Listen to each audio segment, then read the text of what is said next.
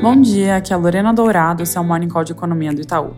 Começando pelos Estados Unidos, essa semana vai estar repleta de aparições de membros do FOMC, com foco na fala do presidente do Fed, Jerome Powell, na quarta e na quinta-feira. Depois do comitê decidir, na semana passada, pular a reunião de junho, mas reafirmar o viés de aperto nas próximas decisões, as falas dos membros devem confirmar essa decisão, até porque, segundo as projeções do próprio FOMC, ainda tem espaço para mais duas altas de juros.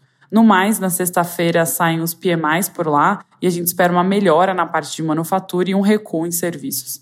Caminhando para a Europa, também tem PMI sendo divulgado na sexta-feira e o dado para a manufatura deve continuar bem fraco, bem abaixo dos 50 pontos que indica a contração econômica, enquanto o PMI de serviços pode recuar, mas seguindo em um bom nível, perto de 54 pontos.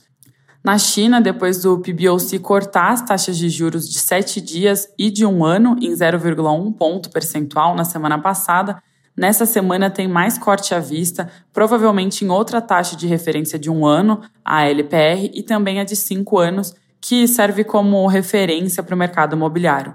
Essa nova rodada de estímulos deve tirar os riscos de baixa do nosso cenário para a China. Aqui no Brasil, atenções do mercado voltadas à reunião do Copom, que acontece nessa terça e quarta. Quanto à decisão, um consenso quase absoluto é a manutenção da taxa Selic em 13,75, mas o foco, de novo, deve residir na comunicação, que na nossa leitura deve ser ajustada, mas sem sinalizar ainda que um corte de juros é iminente.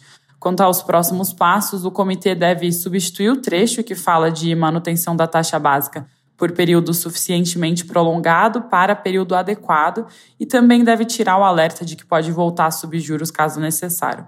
Em linhas gerais, o tom de paciência e cautela deve ser mantido, o que significa um início de cortes gradual começando em setembro no nosso cenário base. Nessa era política, dois tópicos importantes a serem monitorados nesta semana. Primeiro, o novo arcabouço fiscal provavelmente deve ser votado no Senado. Após aprovação na Câmara dos Deputados, o projeto de lei está em análise na CAI do Senado, onde estão sendo discutidas mudanças no texto original. Segundo o presidente da Câmara, Rodrigo Pacheco, se a CAI aprovar o projeto até terça, o texto deve seguir para votação no plenário no mesmo dia. Além disso, o segundo tópico é o possível anúncio do texto final da PEC da reforma tributária pelo relator Agnaldo Ribeiro. Fora isso, o noticiário também destaca a entrevista do secretário do Tesouro, Rogério Seron, para a CNN. Nela, ele diz que o governo pretende discutir critérios de correção de pisos para gastos com saúde e educação, que hoje são vinculados à arrecadação. Outro tema que foi discutido é o novo marco do governo para as PPPs, as parcerias público-privadas. Segundo a Fazenda, o marco teria potencial para gerar cerca de 100 bilhões em investimento e a principal medida estabelece que a União dará o aval para assegurar contra a garantia a projetos de PPPs de estados e municípios.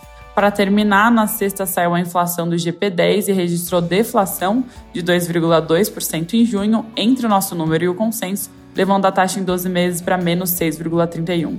O BCBR também foi divulgado e veio em linha com o que a gente esperava, variando 0,6 em abril ou 3,31 no ano contra ano. É isso por hoje, um bom dia e uma boa semana.